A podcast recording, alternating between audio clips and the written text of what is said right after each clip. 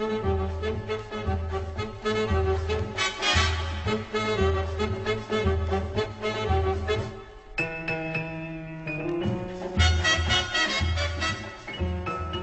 salve galera do Pontapé Inicial, tudo bem com vocês? Eu sou o Luciano, vou estar apresentando mais uma edição desse nosso querido Pontapé pontapé que com essa nossa formação aqui, né, comigo, com a Juliana e com o Pedro, a gente já não, não postava há muito tempo, né, então a gente estava nesse período de férias ainda, né, entre final de período e começo do novo período, então a gente ainda estava naquela, sabe, ainda é, retornando os trabalhos ainda com, com calma, ainda sem apressar muito, então por isso que a gente só está postando agora, só está voltando agora, mas é com muita alegria que a gente volta, né, porque aconteceu muita coisa nesse meio tempo, né, o Flamengo se classificando para a final da Libertadores, Fluminense na Copa do Brasil avançando e empatando com o Corinthians, né? E tá perto da, da final da Copa do Brasil. O Vasco, que quando a gente saiu estava mais encaminhado já na Série B, né? Mas com o Emílio Faro nesses últimos jogos tem vivido uma situação muito difícil, né? E tem um confronto dificílimo contra o Grêmio no domingo. E tem também o Botafogo, que já viveu momentos melhores e agora está num momento meio inseguro ainda, né? Porque ainda está perto da zona de rebaixamento.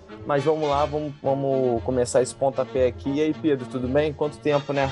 Fala Hugo, fala Juliana, fala ouvintes da Audiativo, quanto tempo realmente. Estamos um tempinho aí sem postar, mas agora a gente vai voltar com tudo toda semana aí, vai voltar para a nossa grade da Audiativo o pontapé de sábado. Então vamos que vamos gravar mais esse programa que tem muita coisa hoje para a gente comentar. Boa, Pedro, esse aí mesmo. E aí, Juliana, tudo bem? Tempinho fora, mas acho que a gente vai voltar com tudo. E aí, e aí, Hugo, e aí, Pedro, e aí, ouvintes? Pois é, a gente ficou um tempinho fora, muita coisa aconteceu, muita coisa mudou no panorama do futebol brasileiro, mas vamos voltar e vamos voltar a ter melhor do que antes aqui para falar sobre os nossos grandes times cariocas.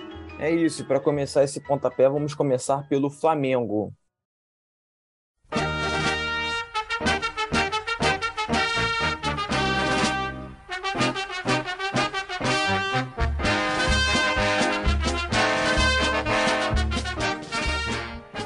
Flamengo que venceu o Vélez né, por 2 a 1 no Maracanã nessa quarta-feira, já havia vencido a partida lá na Argentina por 4 a 0 Então o jogo de, de quarta foi só para é, carimbar o passaporte né, lá para Guayaquil.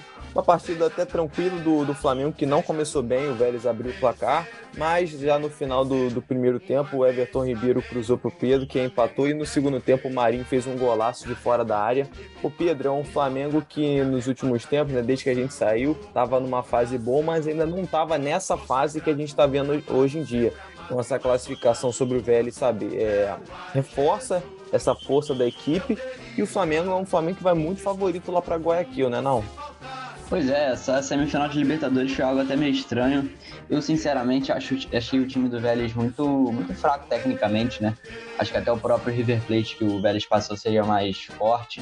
Mas é aquilo, é um jogo eliminatório, você não tem, você pode ter um favorito, mas como são apenas dois jogos, ele pode, pode cair por terra esse favoritismo. Mas não foi o que aconteceu nessa semifinal. Flamengo e Vélez, o Flamengo era muito superior ao elenco e comprovou isso na prática, principalmente lá na Argentina, que a gente viu um baile do Flamengo jogou como quis, parecia que estava jogando um campeonato carioca ali contra um Bangu da vida.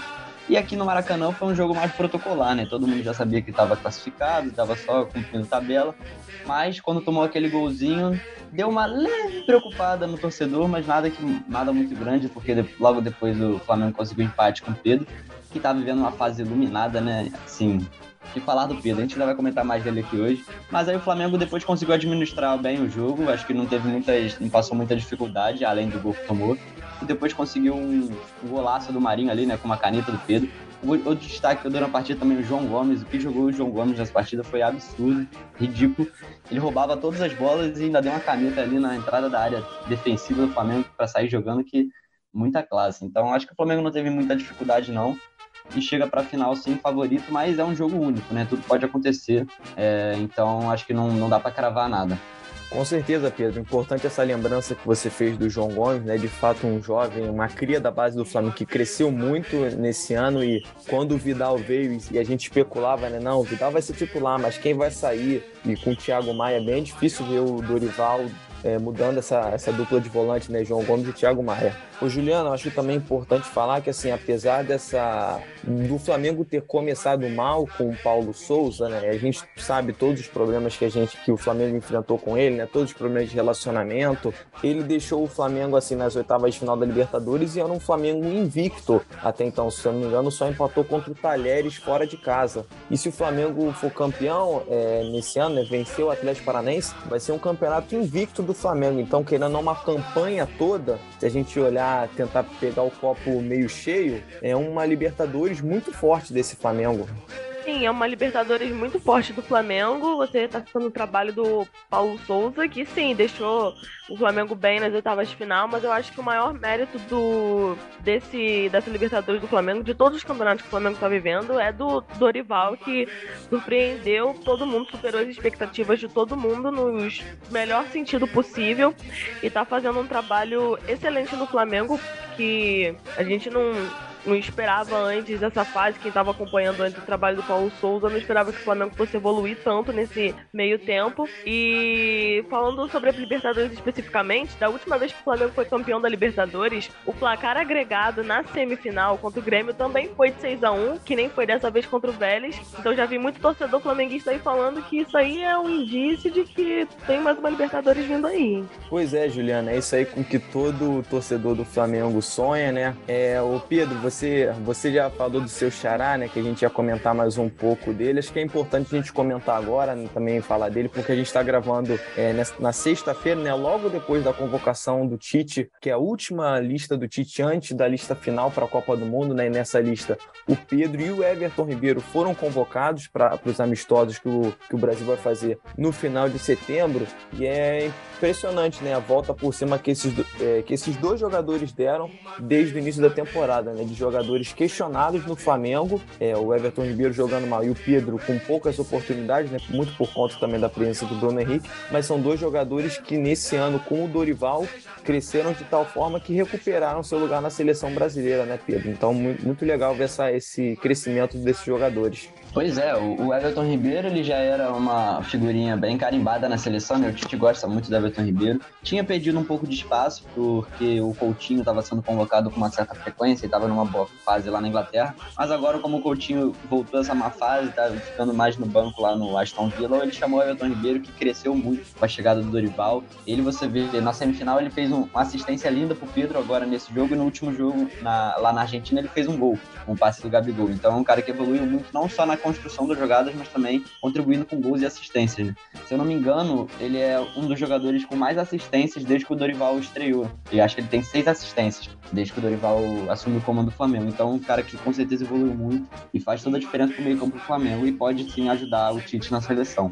E falar do Pedro é, é falar um pouco do óbvio, né? Pedro que tem 12 gols na Libertadores é, em 12 jogos. Ele tá fazendo gol assim, praticamente todo jogo, né? Antigamente a, gente, a torcida do Flamengo levantava a plaquinha hoje tem gol do Gabigol e hoje tá mais para hoje tem gol do Pedro, né? Então é um cara que é um centroavante único aqui no futebol brasileiro e para ser convocado é um cara com características muito boas, né? Porque só tem ele de fazer esse pivô, de fazer uma tabela ali com o Neymar, com o Vinícius Júnior. Então é, eu acho que sim é uma, uma, um cara que vai fazer muita, muita diferença na seleção, tanto para ser titular ou para entrar do banco. É, Juliano, importante isso que o, que o Pedro tá falando do, xará dele. Já o Everton Ribeiro, né, um cara que deu uma volta por cima. Muitas vezes o Tite convocava ele quando a gente não via um bom desempenho dele pelo Flamengo e agora ele tá voltando a ser o Everton Ribeiro que a gente conhece, né, que a gente sabe o que pode jogar, mas ele tem um cara que um concorrente, né, para a posição que é o Felipe Coutinho, que não vive um bom momento lá no Aston Villa da Inglaterra, mas que já é uma figurinha carimbada, né, do Tite, né? O Tite adora o Felipe Coutinho. Então, assim, é uma oportunidade que o Everton Ribeiro tem que agarrar mesmo, porque a concorrência com o Coutinho é muito difícil, né, Juliano? Não sei se você acha que o Ribeiro pode chegar a ocupar essa vaga do Coutinho. Olha, eu vou tentar contradizer vocês dois aqui um pouco, ser um pouquinho, mas. É, tudo contra, né? Eu, quando eu tava assistindo a convocação, o Everton Ribeiro, apesar da fase que ele está vivendo, não foi o nome que me agradou.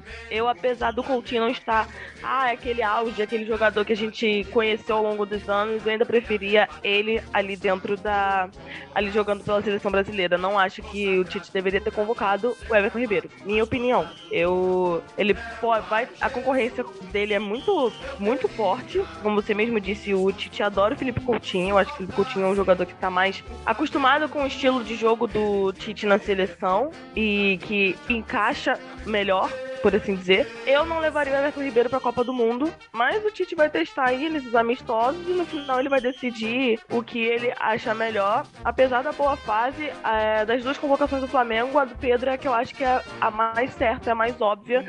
É, todo mundo estava vendo, todo mundo ainda está vendo, tanto que ele está jogando no futebol brasileiro, está marcando gol direto. Ele é, para mim, ele tinha que ser o nome certo já para ir para a Copa do Mundo, mas Everton Ribeiro ainda não acho tão, tão certo assim. É, de difícil. É uma oportunidade para o Ribeiro, né? Que ele tem que, que ele tem que agarrar com, com todas as forças, né? Para poder se consolidar na Copa do Mundo. Mas eu gostei desse contraponto, Juliana, que você fez sobre o Coutinho. É importante só, só lembrar que a seleção brasileira vai fazer dois amistosos, né? Como eu falei lá no final de setembro. O primeiro é contra a Gana. Os dois vão ser na França, né? Contra a Gana no dia 23 de setembro e contra a Tunísia no dia 27.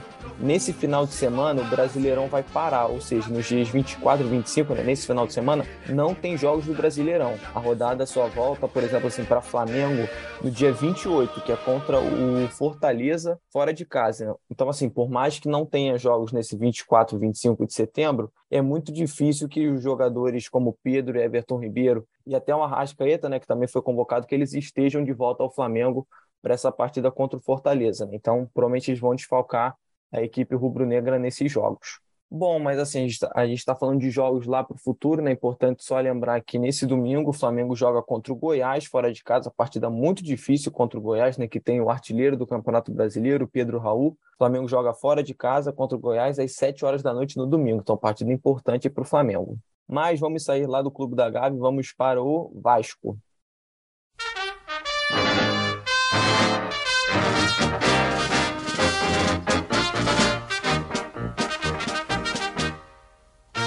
Vasco da Gama que, como eu falei lá no início, a gente saiu, parou de fazer esses episódios do pontapé no Vasco em uma condição muito mais, acredito eu, de muito mais confiança, né, para subir é, de volta à Série A. E agora o Vasco, sob o comando do Emílio Faro, vem enfrentando diversos problemas, né, um time que fora de casa é, não, simplesmente não consegue vencer, um time que tem muita dificuldade de jogar muito longe da sua torcida, né, apesar da torcida do Vasco ser grande.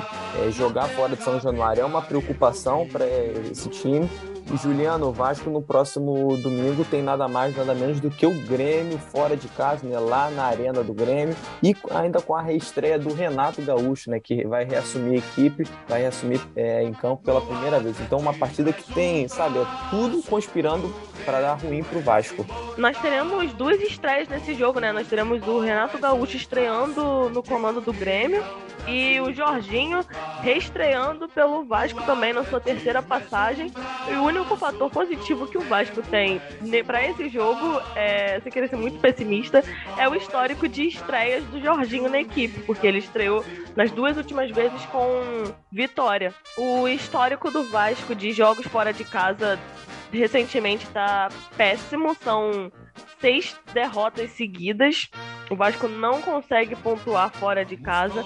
Então, e agora está começando um novo trabalho de um novo técnico que é o Jorginho, que é um técnico que já está mais por dentro da situação do clube, se bem que ele está pegando um Vasco diferente agora, né? Um Vasco que agora é rico, que já está dentro da SAF, mas não tem um time ainda à altura desse status, então está começando um novo trabalho e tem, vai tentar quebrar esse histórico ruim, mas eu sinceramente não vejo uma perspectiva muito boa, não. Ainda acho que se o Vasco conseguir um empate na, contra o Grêmio fora de casa já é lucro, porque não tá jogando futebol para conseguir a vitória, não.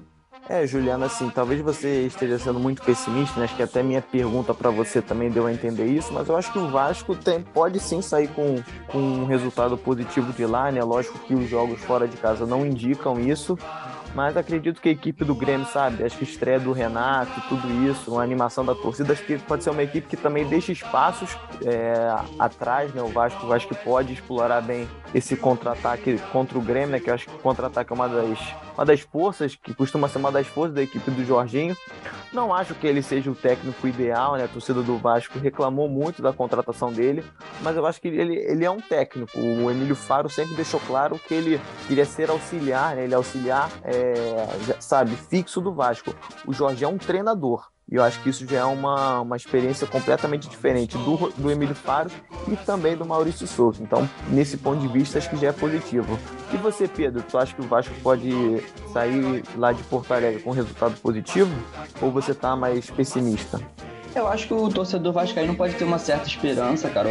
A fase do Grêmio também não é das melhores, né? Tudo bem que é a reestreia do Renato Gaúcho, e ganhou o último jogo contra o Vila Nova, mas se você olhar os últimos quatro jogos sem ser o último, o Grêmio não ganhou, né? Perdeu pro CRB, empatou com o Cruzeiro, perdeu do Ituano e perdeu do Criciúma.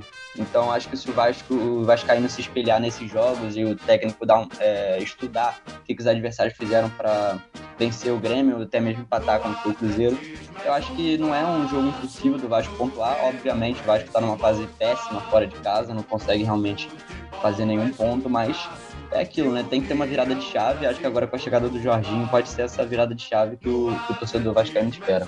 É, o Juliano, o Jorginho falou na apresentação dele, né, que ele espera ficar por muito tempo. Isso aí é difícil a gente ver no futebol brasileiro, mas ele também, sabe, deu confiança, né, é, de que as laterais do Vasco vão melhorar com ele, né, Jorginho, que foi um lateral que jogou muita bola, né, um cara muito reconhecido aí pela carreira dele no futebol brasileiro, mas as laterais do Vasco, de fato, são, são posições que, que preocupam o torcedor vascaíno, né? com o Edmar na esquerda e na lateral direita, principalmente com o Léo Matos. Né? Se tem confiança de que o, que o Jorginho pode melhorar essa posição do Vasco nessas duas laterais?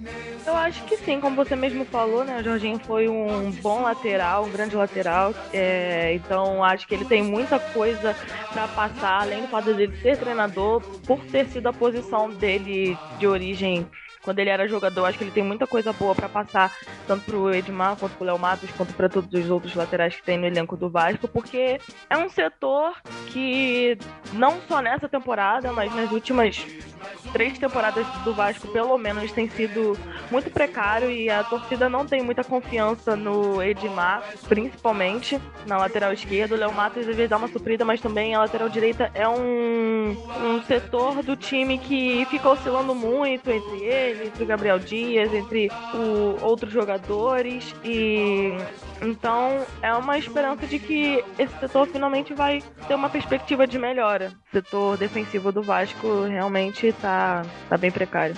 É, eu acho que a defesa do Vasco com o Jorginho acho que vai melhorar. Um treinador que sabe amar bem defesa, né? Acredito que nesse jogo contra o Grêmio o Vasco vai jogar fechadinho, né? Só esperando aquela o Grêmio demole para sair no contra-ataque, né? Mas acho que o Vasco vai sim melhorar com o Jorginho, porque piorar, sinceramente, fica difícil. Mas agora vamos sair do Vasco e vamos para o Fluminense.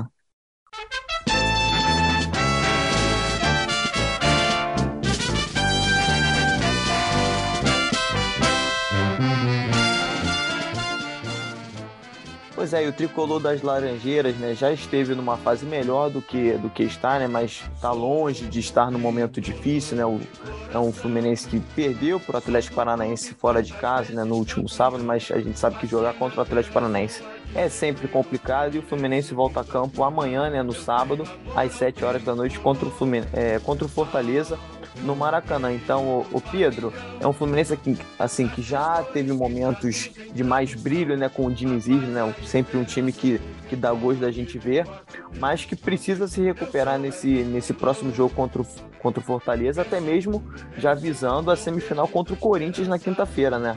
Pois é, o Fluminense, assim, ele não tá numa fase ruim, longe disso ele só tá oscilando em uma, umas partidas, né? Eu não sei se o Diniz vai entrar com time em reserva ou híbrido nesse jogo. Eu acredito que não, porque o Fluminense precisa ir bem nesse. precisa ganhar esse jogo contra o Fortaleza. Mas se você olhar o retrospecto do Fluminense no Maracanã no Campeonato Brasileiro, ele tá bem. O último jogo ele ganhou do Curitiba de 5 a 2 se não me engano. Então, é um, é um time que joga em casa bem. A Copa do Brasil empatou com o Corinthians em casa, mas assim, com uma predominância muito grande, né? Assim como foi o jogo contra o Palmeiras em casa. Então o Fluminense tem jogado bem, não é que tem jogado mal. A, a, eu tô excluindo aqui o jogo contra o Internacional, né? Que o Fluminense aí realmente jogou mal. Mas como não vem jogando mal, acho que não é, não é justo de falar que o Fluminense está numa má fase. E, o Fortaleza acabou de perder pro Botafogo em casa, então acho que o Fluminense tem que aproveitar que ele, o Fortaleza está meio baqueado com o resultado e tem que ir lá e fazer os três pontos. Eu acho que é, é um resultado assim. A gente bota o favoritismo total no Fluminense nesse jogo, porque tá jogando em casa contra um time que tá na parte de baixo da tabela, querendo ou não, vinha numa fase boa, mas o Fluminense tá melhor, né? Então acredito que o Fluminense consegue ganhar esse jogo. Eu também acho que o Fluminense tem tudo para ganhar esse jogo, né? Principalmente com a força de seu torcedor. O Fluminense tem se mostrado um adversário muito difícil de ser batido, né? Quando joga com a torcida tricolor, né? No Maracanã. É, o Juliano, assim, nesse próximo jogo, muita gente podia até pensar, né, que o Fluminense deve poupar o elenco, mas o Diniz não é muito de fazer isso, né? Deve ir é, com, com força total. Só vai ser, só não vai ter o Nonato, né? Que saiu recentemente do Fluminense, né? Foi vendido pelo Internacional lá pro Ludogorets, lá da Bulgária, né? Que ele já até estreou com um gol contra a Roma, né? Pela Europa League. Mas eu acho que é um Fluminense que deve ir com força total contra o Fortaleza. Pois é, o Fluminense deve ir com força total, né? Porque apesar de também estar na briga do título da Copa do Brasil, o Fluminense também está procurando ali a sua vaga no G4 do Brasileirão, né? O Fluminense que está um ponto apenas atrás do terceiro e do quarto colocado, que são o Corinthians e o Internacional. E então o Fluminense está aí na briga pelo, pela vaga na Libertadores do ano que vem, né? E para subir na tabela do Campeonato Brasileiro. Perdeu uma peça importante, que foi o Nonato, que como você mesmo já mencionou, Hugo, que fez o gol na Europa League, fez gol na Europa League na vitória contra a Roma. Mas mesmo com a perda desse grande jogador, o Fluminense tem um, um bom time, né? Um time que está entrosado, um time que está surpreendendo muito nesse campeonato, que está jogando muita bola, pelo menos eu digo por mim, que não, não é que eu esperasse pouco do Fluminense, mas eu acho que está superando as expectativas. Então, acho que o Fluminense vai conseguir uma vitória. É, eu também acho que o Fluminense tem tudo para conseguir essa vitória, né? A gente, nós quatro aqui torcemos há muito tempo, né? Por quatro vitórias dos Cariocas. Acredito que nessa rodada vai ficar difícil, né? Muito também por conta do confronto contra o Vasco, mas acredito que da parte do Fluminense, acho que o Fluminense vai cumprir seu papel, né? De, de favorito para essa partida e vai conseguir os três pontos para, sabe, já começar a próxima semana com foco total contra o Corinthians, né? Porque se classificar lá em Taquera não será de forma alguma uma tarefa fácil. Mas vamos sair do Fluminense agora e vamos para o Botafogo.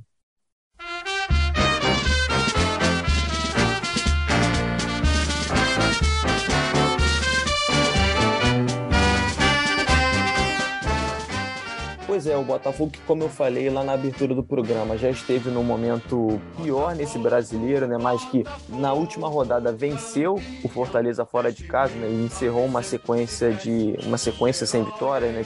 Tinha perdido a anterior uma sequência de três empates, né? Principalmente aquele empate contra o Juventude foi muito decepcionante. É um Botafogo, Pedro, que tem material humano, mais material humano ainda agora com o Luiz Castro, mas que acho que a campanha é decepcionante para o torcedor botafoguense. Né? A, gente, a gente espera que nesse próximo jogo contra o América Mineiro seja, sabe, a consolidação de uma retomada para o Botafogo, né? Pelo menos o começo de uma retomada. Pois é, eu achei, eu acho que não só eu, mas acho que a maioria das pessoas achou esse resultado contra o Fortaleza surpreendente, né? Fortaleza que ainda não tinha perdido perdido pontos no retorno do Brasileirão e o Botafogo foi lá meteu 3 a 1 no Fortaleza. Uma excelente partida do Marçal, do Carlos Eduardo, né? O novo contratação que fez dois gols. Então, acho que o Botafogo sim, cara. Quando você olha pro elenco, eu vejo o, time, o elenco do Botafogo bom, cara. Tem bom material humano. Quando eu vejo uma substituição no Botafogo, entra o Lucas Piazon, entra um cara com qualidade, assim, né? Ainda tem um, um departamento médico cheio, Botafogo, com o Patrick de Paula, com o Cuesta, com o Rafael. São jogadores que. São jogadores de qualidade, sabe? Então, acho que o elenco do Não é ruim e até por isso o torcedor esperava uma posição melhor no Campeonato Brasileiro. Mas a gente não pode esquecer que o time do Botafogo veio agora da Série B, né? É o primeiro ano da Série B, teve uma reformulação quase que completa do time, poucos remanescentes da, da campanha do título do ano passado e tá certo. Eu acho que quando o time sobe da Série B, ele realmente tem que reformular o elenco, senão vai, vai ter dificuldade para se manter. Mas o torcedor fica impaciente porque já estamos já no, no meio pro final do campeonato, até agora o time não entrosou exatamente, né? Dos Castro já teve bastante tempo para trabalhar, mas eu acho que a, a diretoria está fazendo certo em manter ele. É, é um trabalho longevo, assim, acho que com, com, se você manter ele por uma ou duas temporadas, ele consegue implementar o estilo de jogo que ele quer, por um time que não é ruim. Então, acho que a, a disputa no, do Botafogo nesse Brasileirão é pela Sul-Americana. Ele tá ali em 13 terceiro, tá só três pontos do Bragantino, que é o 11 primeiro, tá com a mesma quantidade de pontos do Fortaleza, então acho que dá para brigar por uma Sul-Americana e ficar longe ali do, do Z4. É, o, o Juliana, é o que eu falei lá no início, né? A torcida do Botafogo ainda não está totalmente convencida, né, de que o Luiz Castro é o cara certo para esse projeto, né? Já se decepcionou muito com o português ao longo desse ano, mas que na próxima partida tem tudo para ter, para o Botafogo ter uma atmosfera muito favorável para enfrentar o América Mineiro. É, o Botafogo pega o Coelho é, no domingo às 11 horas da manhã, então aquele horário que é gostoso de assistir o jogo. Não sei se é tão gostoso para os jogadores jogarem, mas que a torcida do Botafogo vai estar muito presente. Já são mais de 20 mil ingressos vendidos, então até o horário do jogo acredito que esse número chegue já aos 30 mil presentes né, lá no Newton Santos. Então acho que é uma atmosfera que o Botafogo tem tudo para sair com os três pontos do Newton Santos. Sim, também acho. Acho que o Botafogo, com o apoio da sua torcida, tem tudo para sair com a vitória desse jogo, né? Vem de um bom resultado que dá um, um ânimo, como o Pedro falou. Acho que todo mundo se surpreendeu um pouco, né, com esse 3 a 1 do Botafogo no Fortaleza lá no Castelão. Então, então eu acho que o Botafogo tem tudo para fazer uma boa partida. O no caso do. Falando sobre o Luiz Castro, né? Eu acho que o, problema é que tava todo mundo esperando um resultado mais instantâneo. Porque Flamengo 2019, que fez várias contratações, trouxe um treinador que magicamente deu certo muito rápido, o time entrosou muito rápido e tava jogando um bom futebol e acabou sendo campeão de muita coisa muito rápido. Mas aquilo foi um ano atípico do futebol brasileiro, não é sempre que as coisas acontecem assim. E normalmente normalmente precisa mesmo é, de tempo e trabalho, de calma, paciência, como já foi mencionado aqui mesmo. Acho que o, o Luiz Castro vai conseguir implementar o estilo de jogo dele com o tempo. O Botafogo não tem um time ruim, só acabou não dando tão certo quanto as expectativas que puseram em cima. É, também acho né, que as expectativas tinham que ter sido maneiradas, né? Um Botafogo que já, acho que já esperava, sabe? É, muito também por conta do que o John Textor falava, eu discordo um pouco das posições do, do Textor, né? Acho que ele era um pouco fanfarrão na forma como ele falava lá no início, né? Do Botafogo. Então acredito que isso tenha feito nessas expectativas criadas. Tenham decepcionado o torcedor, mas acho que agora é um Botafogo que, acho que a gente espera que se estabilize na tabela, né? não, não fique lá na zona de baixo, porque tá, tá perto, né? Querendo ou não, tá perto, tá, 30, tá com 30 pontos, somente 5 acima do, do primeiro na zona que é o Curitiba. Então o Botafogo precisa vencer para se afastar dessa, dessa briga, dessa zona da confusão, como disse o Vanderlei Luxemburgo, que se consolide já para a Sul-Americana. O Juliano, que eu queria só comentar com você, assim, de um cara que fez de tudo para estar no Botafogo hoje, mas que eu considero um cara muito azarado, né? Que é o Rafael, que nessa temporada a gente esperava que ele se consolidasse na lateral direita direita do Botafogo, mas que na partida contra o Fortaleza teve uma fratura na face, né? Fez de tudo para voltar ao campo depois da, do choque contra o, o jogador do Fortaleza, mas que pô, tô, com, tô ficando com pena dele, né? Que cara azarado, fez tudo para estar no Botafogo e sempre quando entra em campo tem alguma coisa para atrapalhar. No início da temporada foi uma lesão do tendão de Aquiles e agora uma fratura no rosto. Eu tô com pena dele. Pois é, eu acho que não tá sendo um ano muito bom pro Rafael, não, né? Pelo, pelo que se tem das últimas notícias, a cirurgia dele foi realizada, foi bem realizada, né? E ele tá bem, mas que realmente é muito azar para uma pessoa só. Toda vez que ele tenta jogar, ele acaba sofrendo alguma coisa e precisa ficar parado. Realmente é uma pena, porque ele poderia estar tá ajudando muito o Botafogo. É, eu acho uma pena também. O Rafael é um grande jogador, né? A gente viu ele jogando aí por anos na Europa. Chegou no Botafogo para ser titular desde o ano passado, só que se machucou, né? Teve uma lesão gravíssima, ficou muito tempo fora. Aí o Botafogo vive um problema na lateral direita, né? O Saravia, infelizmente, não é. É muito complicado ver o Saravia jogar, né? Ele erra muitos passes, erra muita saída de bola. Então o Rafael é um cara que seria importantíssimo no Botafogo e se machuca toda hora. Então acho que é um azar mesmo, mas alguma hora isso aí vai ter que passar. Pois é, a gente já espera que passe. É, ainda nesse ano, ele deve ficar um tempinho fora ainda antes de voltar. Mas vamos ver, vamos torcer pelo Rafael, né? Principalmente pela pessoa, né? Porque é um cara que fez de tudo para estar no Botafogo, abrir mão de dinheiro, né? E é um cara que, como a gente já falou, voltou por amor ao clube. E a gente espera que ele, que ele dê certo no Botafogo, que essa má fase que, que meio que vem assombrando ele desde a volta dele ao Brasil passe. Mas esse nosso pontapé inicial vai ficando por aqui. A gente espera muito que você tenha gostado nesse nosso programa de retorno, né? Como a gente falou, a gente ficou um tempinho fora, mas agora a gente vai estar voltando com tudo. A gente espera que você tenha gostado. Eu tenho certeza que meus companheiros também gostaram. Não foi não, Pedro? Com certeza, muito bom fazer esse programa. Agora, na nossa frequência normal aí, toda semana o ouvinte vai ouvir nossos debates aqui sobre o futebol carioca. E é isso, um abraço a todos, até semana que vem. Até semana que vem, Juliana. Até semana que vem, gente. Foi um prazer estar de volta e vai ser muito bom poder voltar a falar toda semana sobre um assunto que a gente gosta tanto. Com certeza, e a gente vai estar voltando com tudo agora, né? Pode apostar, pode confiar.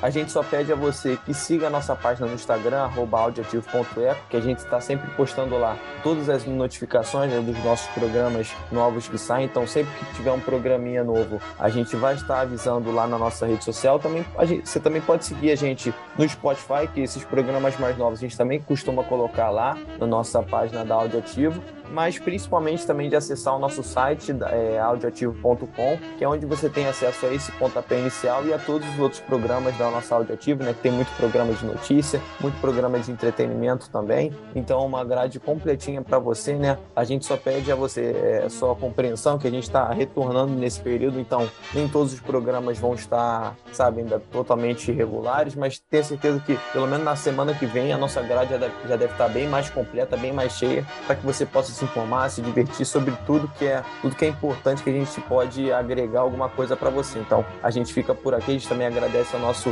é, coordenador Gabriel Colares, né, pela, pela compreensão e também pelo apoio e pela oportunidade de falar de futebol, né, que é um assunto que a gente considera muito. Então é isso, a gente vai ficando por aqui até semana que vem, até o próximo pontapé. Tchau.